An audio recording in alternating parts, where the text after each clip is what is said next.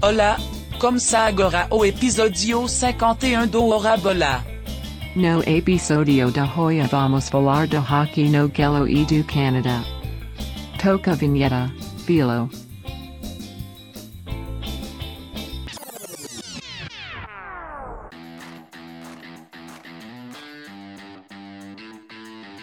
Bonjour!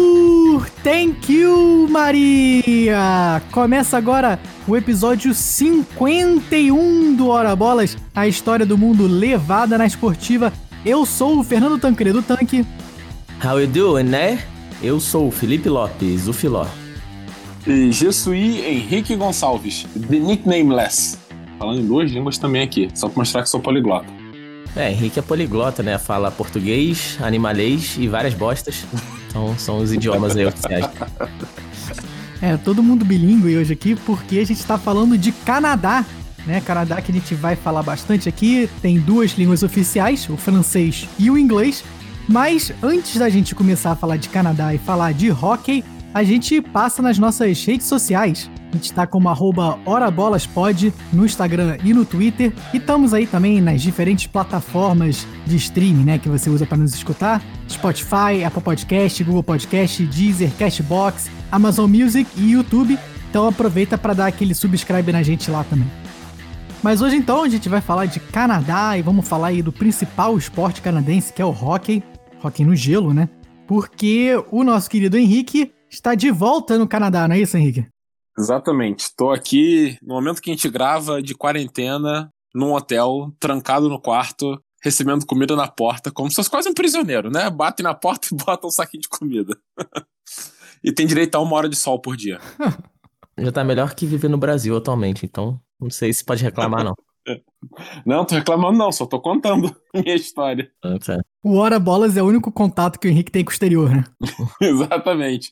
É, o Tanque entrou aqui na chamada, já perguntei como é que tá o mundo, o que que tá acontecendo, se o Brasil ainda existe, né? Várias coisas importantes sim, que a gente precisa saber. É, o Henrique que tá morando lá em Toronto agora, né, Henrique? E aí, em homenagem aqui ao Henrique, a gente resolveu falar do Canadá e falar do hockey no gelo também, que é um esporte aí gigante no Canadá. O Canadá é a grande força no hockey no gelo mundial, mas também tem presença aí em diferentes partes do mundo, né? Pois é, exatamente. Eu tô muito emocionado, inclusive, por essa homenagem. Mas é exatamente isso. O hockey que é muito identificado com o Canadá, a gente vai ver que ele surgiu aqui, inclusive, o hockey no gelo, mas ele é bem popular também nos Estados Unidos, claro, e em boas partes da Europa, aí, Escandinávia, Rússia, até alguns países como a República Tcheca, Suíça. É, o leste europeu como um todo, né? Muito forte. É verdade. É. Inclusive tem uma presença bem grande desses jogadores, né? Na NHL, a liga aqui americano-canadense. E inclusive tá agora nas suas semifinais. Quando sair o episódio, vai estar aí já no fim das semifinais, né? Prestes a conhecermos os finalistas. É verdade, a gente aconselha o pessoal que gosta a assistir, como o Tanque até citou no nosso último episódio. O hockey no gelo é um esporte bem emocionante, né? Esquenta o gelo, e principalmente nos playoffs, que é realmente o melhor hockey que a gente pode assistir. Eu, particularmente, assisto só nos playoffs, basicamente. Então fica aqui a nossa dica. E esse esporte que é realmente o principal esporte canadense. E o mais interessante da NHL é essa mistura entre os times canadenses e americanos. Não é uma coisa muito comum, né? Você vê ligas que são binacionais ou que misturam aí times de dois países. Tem na NBA um time só, tem também na MLB, né? Os times de Toronto, mas aí é um caso específico. Toronto, que é uma cidade que é quase ali nos Estados Unidos, né? Na NHL, realmente, o Canadá tem muito mais representatividade. São sete dos 31 times, que ano que vem vão ser 32, né? A gente até contou a história aí do Seattle Kraken ao longo do nosso podcast, que é o novo time que vai chegar. E apesar da força do Canadá que a gente está citando aqui, né, que é o principal país no esporte, o time canadense não é campeão da NHL desde 93.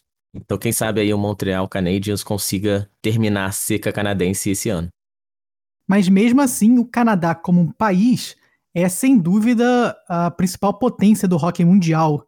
O Canadá tem nove medalhas de ouro em Olimpíadas, né, as Olimpíadas de Inverno, e além disso, o Canadá ainda tem 27 títulos do Campeonato Mundial, tem seis títulos da Copa do Mundo, é realmente aí a principal seleção do hockey no gelo. E a gente vê muito isso também na própria NHL com jogadores canadenses. Os principais nomes de quase todos os times acabam vindo do Canadá mesmo, né?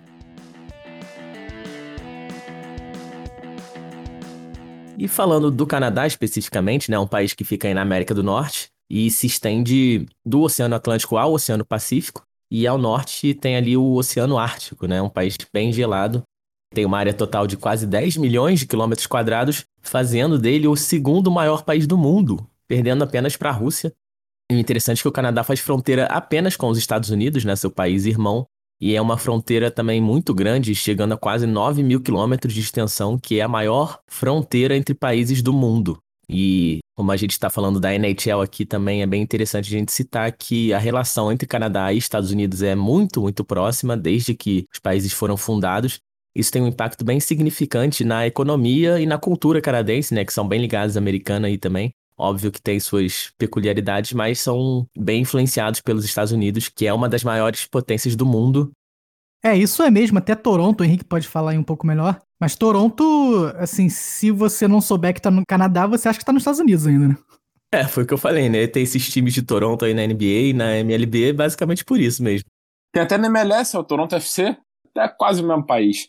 Não, mas falando sério, é isso mesmo. Toronto talvez até seja a cidade mais, digamos, americanizada do Canadá. A capital é Ottawa, que já é perto da parte francesa ali do Canadá, onde tem Montreal, Quebec, então é um pouco menos é, americano, digamos. Mas Toronto é realmente bastante ligado aí, e é até engraçado que são poucas vezes em que eu paro e percebo, assim, uma diferença, algo que me marca, assim, tipo, é, isso aqui não é os Estados Unidos. Só quando você vai comprar café, né, que você repara. É, uma das grandes diferenças é que nos Estados Unidos tem Starbucks e no Canadá é o Tim Hortons, né? Tem até a rivalidade aí, ó, Batalha dos Cafés.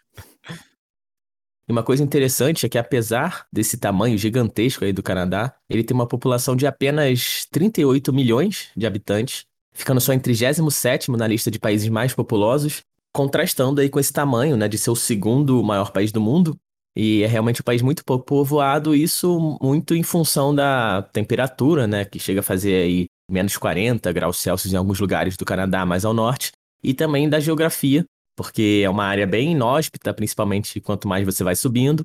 E o Canadá tem essa geografia bem diferenciada, né, que é composta pelos grandes lagos, assim como a gente tem ali nos Estados Unidos.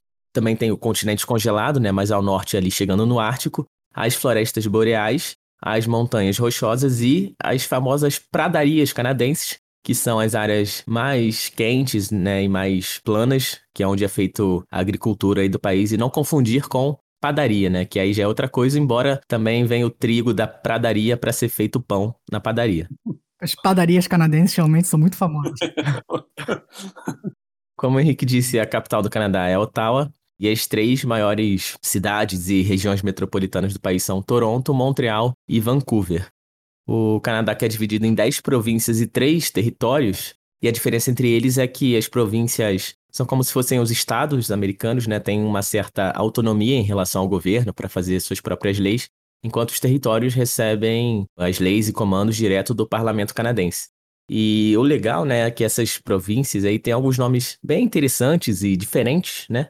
A gente tem Ontário, que é uma das mais famosas, tem Saskatchewan, Manitoba, Nunavut. Então, são palavras aí que dão pano pra manga para várias piadas da quinta série, né, aqui com o nosso português, mas a gente vai deixar passar. E muitos desses nomes têm sua origem nas línguas indígenas. E uma coisa curiosa sobre esses três territórios, né? Os três territórios eles ficam lá no norte, é todo o norte do Canadá. E realmente eles ocupam aí mais ou menos uns 40% da terra do Canadá, mas ao todo só tem 120 mil pessoas nos três somados. Ou seja, é gelo para todo lado e um pouquinho de gente aqui e ali.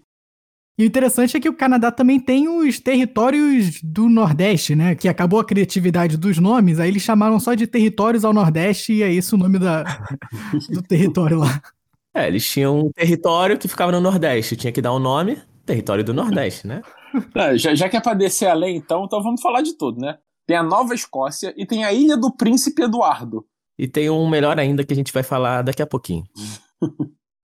o Canadá que tem como suas línguas oficiais o inglês e o francês, né? Como a gente já mostrou muito bem aí no início do episódio. E a moeda que é o dólar canadense. Também faltou um pouco de criatividade aí no nome.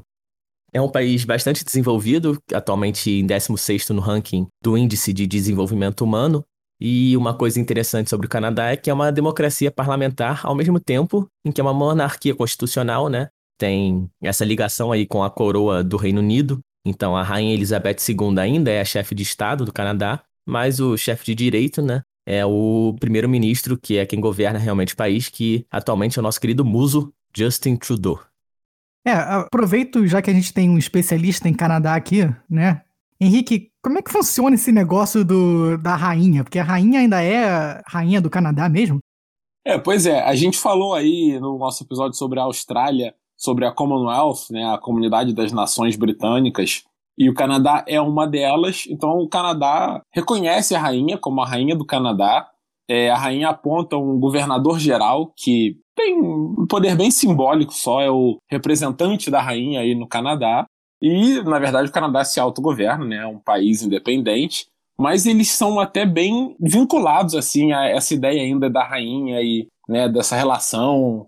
Os sites de fofoca ainda gostam bastante de falar da família real, né? Exatamente. E a rainha que tá na nota do dólar canadense, não é também, Henrique? É, a rainha ela tá na nota de 20 dólares aí do Canadá, né? Quer dizer, ela é a terceira mais importante, porque tem 100, 50 e ela vem na de 20.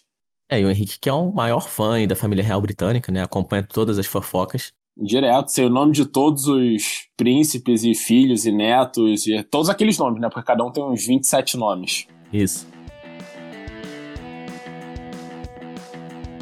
Mas voltando aqui para a história do Canadá, vamos falar de como o país se formou. Os indígenas norte-americanos, né, conhecido também como ameríndios, habitam aquela região há milhares de anos já. E a hipótese principal é de que os primeiros habitantes da América do Norte tenham chegado à região através do Estreito de Bering, né, vindo ali da Sibéria, da região que atualmente é a Rússia, cerca de 14 mil anos atrás. Esses povos foram evoluindo ao longo do tempo, e antes até da chegada dos europeus, né, a gente teve várias civilizações no que é atualmente o Canadá, e esses povos indígenas eram bem evoluídos até para a época. Não eram povos nômades, né? Então eles tinham as suas vilas que ficavam sempre nos mesmos locais. Eles também eram mestres da agricultura, tinham mercados de trocas e sociedades com hierarquias complexas. Estima-se que a população indígena chegou a cerca de 500 mil habitantes e com a chegada dos europeus, né, ela foi reduzida entre 40% e 80%. Como a gente sabe, sempre tem muito massacre durante essas colonizações. Estima-se que o primeiro europeu a explorar o Canadá foi um explorador viking chamado Leif Erikson, que é da atual Islândia, isso aproximadamente no ano de 1000 depois de Cristo. E ele chegou na ilha mais a leste do Canadá, que atualmente é a província conhecida como Newfoundland, né? Que eu falei que a gente ia comentar outro nome incrível de província, que é justamente esse Newfoundland, que em inglês significa literalmente nova terra encontrada. Então, como a gente sempre fala, a criatividade ficou longe. É, deve ter discutido bastante esse nome, né? Aí tiveram tantas ideias que eles eram um negócio bem original, assim, né? É, original é, né? Ninguém mais usou esse nome em lugar nenhum. pois é. É, né? Encontrou uma terra nova, chamou de Nova Terra Encontrada. E já que falamos do Leif Erikson aqui, que é na verdade até um personagem bem importante na Islândia, isso pode ficar aí para um episódio futuro. Mas eu aproveito para deixar aqui talvez a maior dica de entretenimento dos 51 episódios que a gente já fez, que é Bob Esponja. Tem um episódio do Bob Esponja em que eles celebram o dia do Leif Erikson. e pelo visto temos o maior fã de Bob Esponja do mundo para se lembrar desse episódio. Esse episódio é incrível porque o Patrick perde a folha gigante dele, tem que buscar mais, aí o Bob Esponja fica sem amigo e cria um amigo novo. Maravilhoso. E depois do glorioso Leif Erikson, né, que virou até personagem do Bob Esponja, as explorações europeias só voltaram mesmo no final do século XV, mas a colonização começou efetivamente no século XVI, quando os britânicos e, na época, principalmente os franceses se estabeleceram. Em 1534, é, o explorador francês Jacques Cartier, que depois viria a ser nome de relógio, ele chegou na costa canadense e fincou uma cruz de 10 metros de altura com as palavras Vida Longa ao Rei da França. E ele diz que tomou para si aquela área e chamou o território de Nova França, um território que ele tomou em nome do rei Francis I. Embora, como a gente saiba, né, já tivesse povos ali vivendo há milhares de anos, coisa de europeu. E foi nessa época também que surgiu o nome Canadá, que é uma palavra que vem da língua iroquesa, que é um dos principais idiomas indígenas da América do Norte. E, na verdade, nessa língua a palavra era Kanatá, ou Kanata, que significava vilarejo ou assentamento. Então, em 1535, numa região que atualmente é o Quebec, os indígenas usaram essa palavra para o Cartier, e o Cartier reproduziu, né? E depois, já no ano seguinte, em 46, os livros europeus e mapas se referiam a essa região como Canadá. E aí os ingleses começaram a tomar mais interesse pela terra. Como eu disse no início, os franceses tinham maior domínio do território e os ingleses foram aumentando também a sua parte desse domínio. E eles criaram novos assentamentos justamente na gloriosa ilha de Newfoundland, a nova terra encontrada na época de 1610, que era mais ou menos o mesmo período em que estavam se formando as 13 colônias nos Estados Unidos, né, um pouco a sul dali. Já no século XVII, a gente teve diversos confrontos pelos territórios dessa região, inclusive um confronto muito querido nosso, que a gente já citou no nosso episódio 26, que são as Guerras dos Castores, que foi uma guerra aí pelo controle do mercado de peles ali na América do Norte, que o pessoal exportava muito para a Europa, né, para as cortes europeias, então deu uma treta danada e a gente explicou lá no episódio 26, se alguém se interessar em ouvir mais. E entre os anos de 1689 e 1763 foram realmente diversas guerras pelo domínio dessas terras.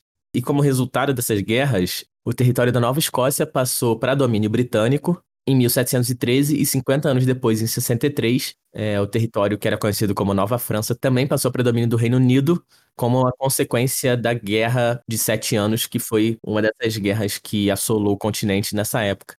E essa região que depois viraria Quebec, e mantém esse nome até os tempos atuais. Em 1774, o parlamento britânico instituiu o Ato de Quebec, dando a essa região uma autonomia especial e direitos de autoadministração. Isso foi importante porque estava tendo um movimento muito grande de independência em relação à coroa britânica, inclusive foi na época aí da independência americana, né, das 13 colônias. Isso estava chegando ali na região de Quebec também, então, o parlamento britânico decidiu fazer isso para frear esses ideais de independência. Então, ele tomou algumas medidas, como restabelecer o francês como idioma oficial da região, a fé católica, é, as leis civis da França, para a população que tinha origem francesa né, ficar mais satisfeita com o governo e frear realmente essa independência canadense. E isso funcionou durante muitos e muitos anos. Tanto que só em 1867, quase 100 anos depois, que veio o primeiro passo de verdade para a independência do Canadá, que foi o Ato Constitucional de 1867, que também é chamado de Ato da América do Norte Britânica. Foi um ato que proclamou a Confederação Canadense e estabeleceu o território inicial do país, que foi chamado na época de Domínio do Canadá, e inicialmente contava com quatro províncias: Ontário, Quebec e a Nova Escócia e New Brunswick. E esse território né, inicial foi se expandindo ao longo dos anos até formar o Canadá que a gente tem hoje. Esse ato ainda é bem reconhecido no Canadá, né? Como se fosse realmente o marco fundador do país. E uma coisa curiosa é que, originalmente, a ideia surgiu dessa independência, né? Surgiu das províncias britânicas. Então, foi a Nova Escócia, New Brunswick e Ontário. E aí eles iam formar esse país. Só que aí eles perceberam que, assim, se juntasse com a parte do meio, que era Quebec, ali, a francesa, ficava mais fácil, né, do que o país ser dividido em dois aí. Quebec tinha interesse, basicamente, também, então se juntaram e assim nasceu o Canadá, metade francês, metade inglês. E já chegando no século XX, 1931, veio o segundo passo para a independência canadense, que foi o Estatuto de Westminster, que basicamente formulou as bases desse relacionamento entre os países que atualmente fazem parte da Commonwealth e a coroa do Reino Unido, né? Principalmente estabeleceram a independência legislativa desses países que passaram a se autogovernar e também poder redigir suas próprias leis. Depois da Segunda Guerra Mundial, o Canadá teve um crescimento econômico gigante. Isso, combinado com as sucessivas políticas liberais dos governos, levou à criação realmente da cultura canadense, de uma identidade canadense, né, de você se enxergar como um cidadão daquele país, Canadá.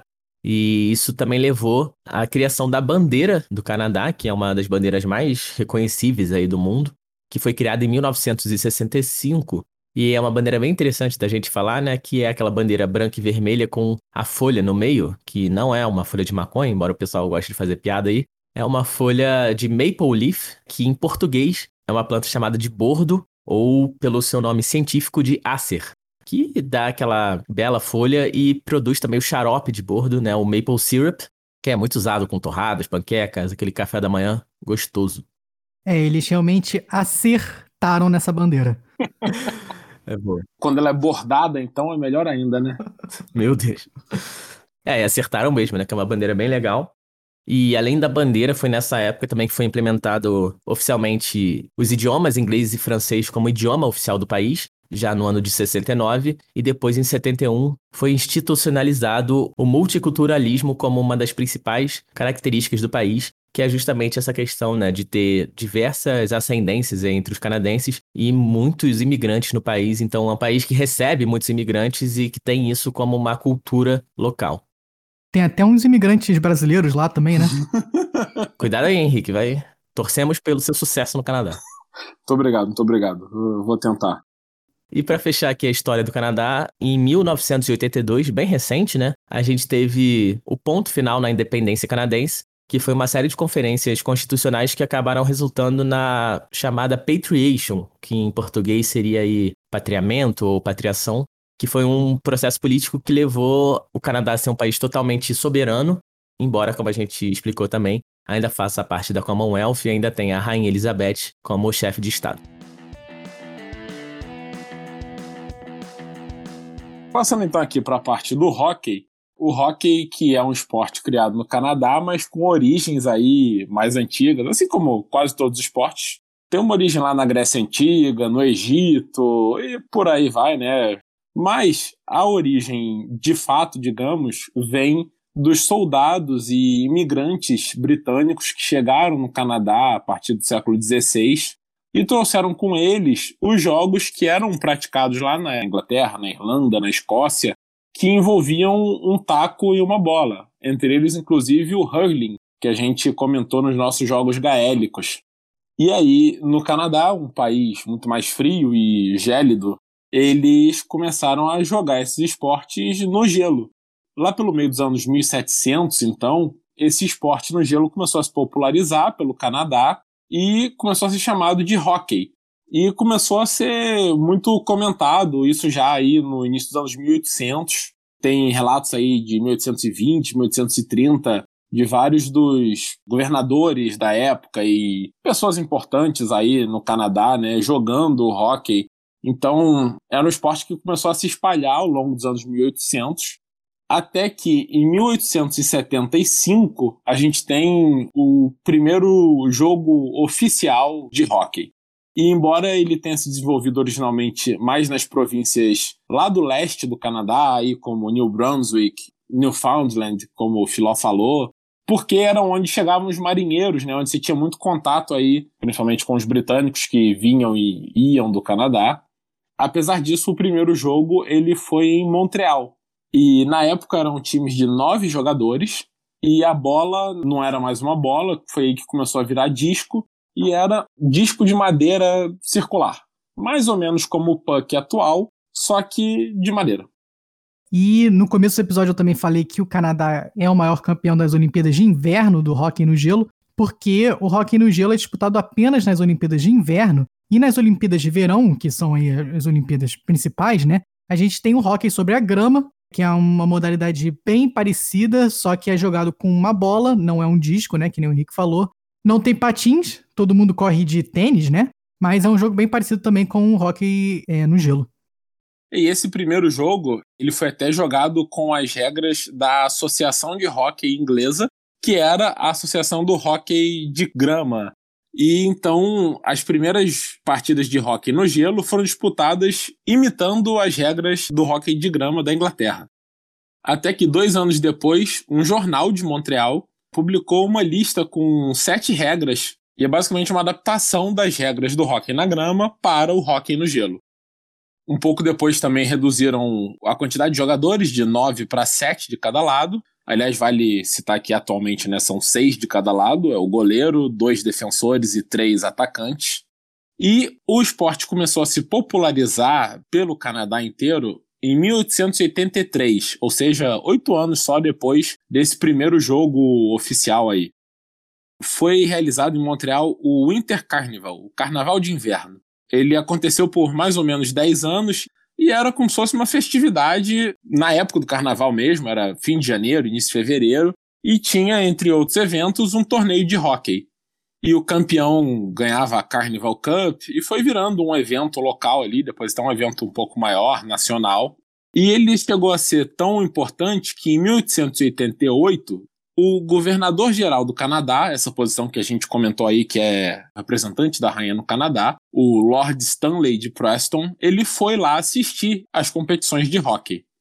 Lord Stanley talvez seja aí a figura mais importante e conhecida da história do hockey, porque, como a gente vai ver, o troféu se chama Stanley Cup, em homenagem a ele e não só em homenagem. Depois que ele assistiu esse primeiro jogo, ele ficou muito impressionado com o esporte, ele achou um jogo maravilhoso, uma coisa incrível, uma grande invenção. E em 1892, ele percebeu que faltava um torneio unificado. Existiam várias ligas pelo Canadá inteiro, a maioria delas eram ligas regionais, então tinha a Liga de Ontário, a Liga de Quebec, a Liga de Vancouver, mas não tinha um campeão canadense. E aí ele decidiu então instituir um troféu que fosse dado a cada ano para o campeão do país. E assim ele comprou uma taça de prata, que não era nada especial, uma taça de prata feita na Inglaterra, e deu o nome a ela de Dominion Hockey Challenge Cup. Inclusive, a gente vê aí a palavra Dominion, que, como o Filó falou, é como o Canadá era chamado originalmente, né? Era o domínio do Canadá e essa taça seria dada ao campeão do ano. E aí, no ano seguinte, os campeões de cada liga regional tinham direito de desafiar esse grande campeão e assim tomar a taça. Então, como se fosse um cinturão aí no boxe ou no UFC, né? Você tem o dono e aí você tem os desafiantes. Ou um rei da quadra, né? Exatamente, é o rei da taça. E aí, logo no ano seguinte, o nome da Dominion Hockey Challenge Cup começou a ser mudado aí, os jornais e todo mundo começou a chamar ela de Stanley Cup, a Copa do Stanley, né? O Lord Stanley, que foi quem comprou e deu essa taça aí pro campeão canadense.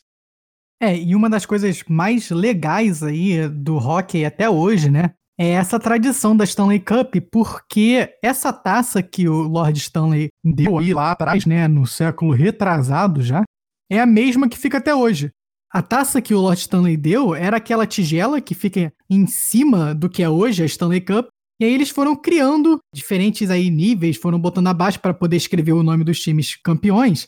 Mas, assim, porque obviamente não é exatamente a mesma, mesma taça, mas é uma representação dessa mesma taça que foi dada aí pelo Lord Stanley lá atrás, em 1890, né, numa das tradições aí mais legais do esporte norte-americano e, quiçá, até do mundo. É, com certeza. E a Stanley Cup em si, né, o troféu, é realmente um dos mais marcantes aí dos Estados Unidos, com certeza. É um dos mais legais, eu diria, mais legal aí que o das outras grandes ligas americanas. É, sem dúvida, é realmente único, né? E essa é a terceira tigela, como o Tank falou, né? A tigela original, ela tá no Hall da Fama do Hockey. E aí, essa é a terceira tigela que foi feita, né? E aí toda a continuação, como o Tank falou, que na verdade, eles até tiveram que fazer uma modificação, porque a ideia original era botar sempre o nome de um time ali e vai crescendo, né, a parte de baixo. Só que eles perceberam que ao longo de agora já 130 anos era tempo demais e aquele negócio ia ficar um absurdo de gigante. Então eles decidiram que só os cinco anéis mais recentes ficam na taça. Cada anel cabe 13 times, então a taça tem o nome dos últimos 65 campeões. E aí, quando você precisa fazer um anel novo, o anel mais antigo sai, vai pro Hall da Fama e fica lá em exposição. Mesmo com essa restrição dos cinco anéis, ainda é uma bela de uma taça. É uma taça muito grande. E até quando os jogadores são campeões e levantam, eles não conseguem levantar a taça de baixo, né? Você nunca vê aquela cena que é tradicional até da Copa do Mundo, né? Que você pega geralmente a taça de baixo e levanta na Stanley Cup, ela é muito grande, então você tem que pegar uma mão aqui, né, na tigela, uma mão no fundo, você levanta ela de lado, porque não dá para levantar ela em pé, que é uma taça muito grande. É, fora os acidentes, né, do pessoal bêbado comemorando, ainda mais os jogadores de hockey, né, que são meio malucos das ideias. Então, essa taça deve ter caído no chão aí umas 60 mil vezes. É, a taça é resistente, né? E então, já que o Tank falou aí, realmente ela é bem pesada, né? Ela tem 90 centímetros, pesa quase 16 quilos. E falando aí em jogador de hockey maluco, a gente pode falar logo das tradições associadas com a Stanley Cup. A principal delas é que, desde 1896, três anos depois dela ser criada, o campeão sempre bebe champanhe da tigela para comemorar. Então você bota champanhe ali na tigela de cima e bebe da Stanley Cup. Bom, bom, interessante. Gostamos, gostamos. Melhor parte de ser campeão, né? Eu quero ser campeão só para beber champanhe da Stanley Cup. e aí tem umas histórias divertidas, né? Já teve jogador que batizou o filho com a Stanley Cup, então colocou água benta ali na Stanley Cup, né, para batizar o filho. E chamou o filho de Stanley ou não? Acho que não. não, não descobri. Chamou o filho de Cup. é, teve também um jogador que usou a Stanley Cup para tomar cereal com leite. Maple syrup tem que ter também, não é possível. Olha, eu não achei aqui, mas deveria, né? Absurdo. Absurdo. O problema é depois é limpar aquele Maple Syrup ali. Você tá falando do Maple Syrup, pior foi um jogador aqui do New York Islanders que deixou o cachorro dele comer a comida de dentro da taça. Imagina limpar isso aí, né? Só onde essa taça já passou. E os jogadores também têm direito a passar um dia com a taça, e essa viagem acaba demorando bastante, porque como tem jogadores do mundo inteiro, né? A gente falou aí vários europeus, a taça ela tem que rodar aí Canadá, Estados Unidos e Europa até cada jogador ter um dia comemorando na sua cidade com a taça. É, mas tudo isso mostra bastante isso que o Filó falou, né? Que realmente é o troféu mais emblemático aí dos esportes americanos. Ninguém celebra tanto assim o troféu da NBA, o troféu da NFL, o troféu da MLB, né? E mostra bastante também essa importância da Stanley Cup, o troféu a gente já falou muito da Stanley Cup e não falou da NHL ainda. Né? O troféu vem antes da liga, o troféu vem antes do hockey unificado né, nos Estados Unidos e no Canadá. Mas voltando então para quando o hockey ainda estava nascendo, várias ligas disputavam aí a Stanley Cup, como eu disse, né, os campeões desafiavam o, campeão que tinha posse dela. E por aí se passaram a Amateur Hockey League de Nova York, a Amateur Hockey Association do Canadá, a Ontario Hockey Association e várias outras que disputavam a Stanley Cup. Até que, em 1902, começou a profissionalização do hockey. É, uma liga do oeste da Pensilvânia, ela decidiu pagar jogadores, e aí, vendo que tinha muitos jogadores bons no Canadá, começou também a pagar jogadores canadenses. Assim, dois anos depois, as ligas canadenses decidiram que então iam também pagar jogadores para manter seus jogadores, e com isso o rock rapidamente foi se profissionalizando, e aí em 1910 foi fundada a National Hockey Association em Montreal, que viria a ser a precursora da NHL e quem ia é, estabelecer né, o hockey e as regras do hockey como um todo. Pegando daí então para falar aqui da fundação da NHL, da NHL, que é hoje aí a grande liga de hockey do mundo, a NHL foi fundada dessa outra liga que existia antes, que era essa NHA, a National Hockey Association. E como é muito comum aí nesse começo dessas ligas americanas, a NHA foi fundada por dois é, empresários que queriam ter um time, mas a liga que existia na época não queria aceitar eles, não sei o quê. Aí eles foram fundar a sua própria liga e chamaram de NHA. Um era o Ambrose O'Brien e o outro era o Jimmy Garner.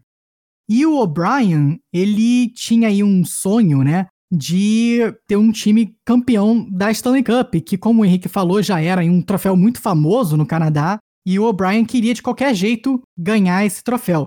E aí, depois de fundar a NHA, qual é a melhor maneira de você aumentar sua chance de ganhar um troféu? É você pegar e ter logo cinco times, né? E aí você aumenta a sua chance. Então o O'Brien criou a NHA, depois ele cria mais cinco times, fica com quase todos os times aí dessa nova liga para ver se um deles pelo menos consegue chegar lá e ganhar a Stanley Cup. É, eu vou discordar que tem dois jeitos melhores do que criar cinco times, né? Um seria roubar o troféu, como a gente sempre conta aqui, depois derreter, alguma coisa assim, ou guardar muito bem guardado. E o segundo seria criar 10 times, né? Que já são mais que 5, então você tem mais chance. É, ou você pode também criar cinco ligas, né? Porque aí você pode ter cinco campeões desafiando o campeão da Stanley Cup. Verdade, ele não foi tão esperto assim, né? E com essa criação aí da NHA e a expansão dos times aí do O'Brien, durante essa época já existia um time em Montreal, que era até o único time da NHA que não era do O'Brien, mas o O'Brien queria expandir, né, essa nova liga para a parte francófona, né, que é a parte que fala francês, do Canadá.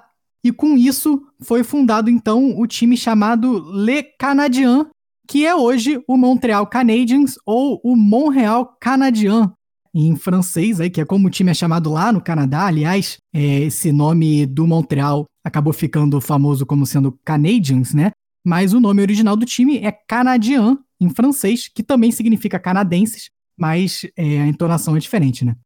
É, os americanos, como sempre, americanizando as palavras, né? A NHA, então, foi fundada em 1909 e o O'Brien começou a investir muito dinheiro em todos os times, né, comprando os melhores jogadores que existiam na época. Com isso, a NHA começou a crescer bastante, crescer muito em popularidade, e já aí, dois anos depois, ela acabaria sendo a principal liga do Canadá, acaba batendo aí em popularidade a liga que existia antes, que era CHA, essa liga NHA acaba sendo muito importante também, porque ela é a liga que muda as regras do jogo para serem apenas seis jogadores, o goleiro mais cinco jogadores de linha. É, e a NHA que também teve algumas outras mudanças importantes aí nas regras do hockey, né? Foi ela que criou os três tempos de 20 minutos, que é como o hockey é disputado até hoje. E também foi ela que criou as penalidades, as faltas aí que acabam dando dois ou cinco minutos de punição para o jogador fora de quadra. Né? Isso aí também começou na NHA. A NHA então continuou crescendo, mas começou a sofrer uma competição de uma liga vindo do Pacífico, né, do oeste lá do Canadá, que era a chamada PCHA, e a Stanley Cup então começou a ser disputada entre o campeão da NHA e o campeão da PCHA, quase como se fosse aí, né, duas conferências, a Conferência Leste que seria a NHA, e a Conferência Oeste, que seria essa PCHA. A PCHA, carinhosamente apelidada de picanha.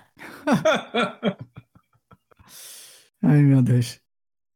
Com a chegada da Primeira Guerra Mundial, de 14 a 18, a NHA acabou sofrendo aí um baque né, econômico e uma disputa interna entre os donos aí dos times, o que levou então ao rompimento da NHA com quatro times saindo da NHA e fundando uma nova liga que então eles chamaram de National Hockey League, o que é até hoje a NHL, a NHL. Esses times eram o Montreal Canadiens, ou Montreal Canadien, o Montreal Wanderers, o Ottawa Senators e o Quebec Bulldogs. Mas a pergunta que não quer calar, Tank, é a seguinte: o O'Brien conseguiu ganhar a Stanley Cup, então? É, então, acabou que ele não ganhou nenhuma Stanley Cup, apesar aí de tentar bastante. Depois da fundação da NHA, o único time que não era dele, que era o Montreal Wanderers, chega a ser campeão, né, da Stanley Cup. Mas dois anos depois, já em 1911, o O'Brien acaba é, saindo do hockey, né? Ele vende os times e tudo, sem ganhar os, a sua querida Stanley Cup. Desistiu, né? Ficou decepcionado aí com o resultado. Pediu pra sair. Mas voltando para falar da NHL, depois da fundação da NHL acaba tomando lugar da NH na competição pela Stanley Cup, então aí fica entre a PCHA e a NHL. E nesse começo, a NHL tinha sete times diferentes, é, muitos deles até times que não existem mais. E ela chegou a ganhar algumas vezes aí a Stanley Cup nesse confronto com a PCHA. Foi nesse começo também que surgiu um time novo em Toronto, que se chamava o Toronto Arenas, que depois muda de nome para Toronto St. Patrick's e que depois viria finalmente a trocar o seu nome para Maple Leafs, que fica até hoje, né? Chegando aqui nos anos 1920, a NHL começa então a sua expansão, em especial para os Estados Unidos, o que era algo novo aí até então para o hockey canadense. Entram aí em 1924 o Boston Bruins e o Montreal Maroons, depois o New York Americans e o Pittsburgh Pirates em 1925, o New York Rangers em 1926 o Chicago Blackhawks e o Detroit Cougars, que depois viria a ser o Detroit Red Wings, também em 1926. E depois, em 1927, o Toronto muda o seu nome para Maple Leafs, fechando aí é, essa expansão dos anos 20. É, a gente vê aí que grande parte desses times, né, existem até hoje, muitos até com o mesmo nome, que mostra também como é uma liga bem tradicional, principalmente levando em conta esses times baseados aí no Canadá e no norte dos Estados Unidos, né? Os times do sul realmente que são mais recentes, é, mostrando como a liga também cresceu bastante nesses anos. É, justamente, né? E foi também durante aí os anos 1920 que a Stanley Cup se tornou o troféu dado ao vencedor da NHL, quando em 1926 a PCH acabou falindo e a NHL se tornou a única grande liga aí de hockey no Canadá e já tinha expandido aí para os Estados Unidos. E a NHL continuou com todos esses times até a Grande Depressão. A Grande Depressão, junto com a Segunda Guerra Mundial, fez com que muitos desses times da NHL tivessem que fechar as portas. Até que na temporada de 1942-1943 sobraram apenas seis times na NHL: o Boston Bruins, o Chicago Blackhawks, o Detroit Red Wings, Montreal Canadiens, New York Rangers e Toronto Maple Leafs, esses seis que são considerados até hoje os Original Six, os seis originais, que são os seis times né, dessa NHL original que sobrevivem até hoje. É, são bem tradicionais mesmo, e essa história que a gente também contou lá no longínquissíssimo episódio 2, que a gente fala das mudanças e realocações dos times americanos, e é justamente sobre isso, né? Justamente, como a gente falou lá no nosso episódio 2 também, a NHL jogou 20 anos com só seis times, de 42 até a década de 60, quando aí sim a NHL resolveu expandir e aí trouxe mais seis times e aos poucos aí durante as décadas de 60 e 70 a NHL foi se expandindo. Todos esses times de expansão aí vieram dos Estados Unidos, o que deu uma certa treta até lá no Canadá, porque como a gente falou aqui bastante, o hockey é original do Canadá, a NHL começou no Canadá os torcedores canadenses não gostaram muito dessa ideia, dessa expansão para os Estados Unidos. É, depois a NHL acabou adicionando outros times canadenses, né, o time de Vancouver e tudo isso, mas não foi aí uma expansão bem vista dentro do Canadá.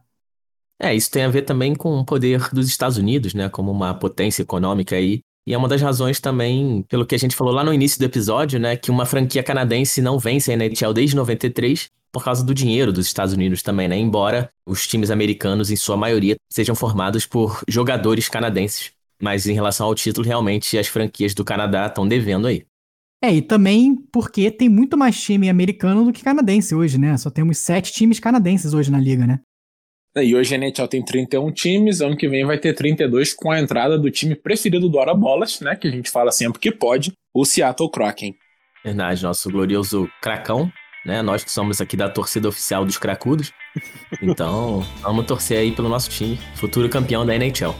Seattle Kraken estreando aí nessa temporada agora 21 e 22 e somos três cracudos aqui, né? Com isso então, a gente aproveita para fechar o nosso episódio 51, agradecendo vocês de novo aqui por terem nos escutado, deixando de novo nossas redes sociais. A gente está como arroba HoraBolasPod no Instagram e no Twitter. Estamos também nas diferentes plataformas de streaming, então aproveita para dar aquele subscribe na gente lá também. E eu aproveito para agradecer aqui aos nossos Original Three, os três originais do Hora Bolas, eu, Filó e Henrique. Obrigado, Filó, obrigado, Henrique. O cara agradece ele mesmo, né? Isso que é. Humildade. Obrigado, Tanque. Que episódio maravilhoso. Que isso, cara? Não precisa, não. Mas somos, sim, os três originais aí que jamais serão batidos. Valeu todo mundo que escutou aí, até semana que vem. E agora eu vou tomar meu glorioso café da manhã aqui com uma bela panqueca e uma maple syrup. Muito obrigado a todo mundo que nos escutou mais uma vez. E queria fazer então o nosso agradecimento também às duas expansões ao Original 3, né? A Maria, que tá aí abrindo todos os episódios, e o Craig, que tá nos gravando sempre. Né? Vocês não conhecem o Craig ainda, mas ele tá em todas as gravações do início ao fim e não haveria gravação sem ele. É, do início ao fim, às vezes, né? Tem dias que ele dá uma vacilada e atrapalha a gente. É meio temperamental. Pois é, mas devemos muito também ao Cregão da Massa, o famoso. Não vai rolar uma imitação de animal, não? Pô, mas qual animal? Faltou um animal. A gente não falou da. Imita um castor. Esqueci do castor. Tem castor, tem alce. Urso. É, urso e o cara com preguiça aí, pô. Fala sério.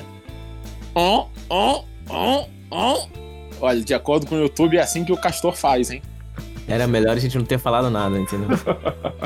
O cara mora no Canadá e não sabe nem qual é o som do castor, tá ligado? A pergunta que fica é o que, que o castor tava fazendo pra fazer esse barulho aí, entendeu? Segredo, segredo.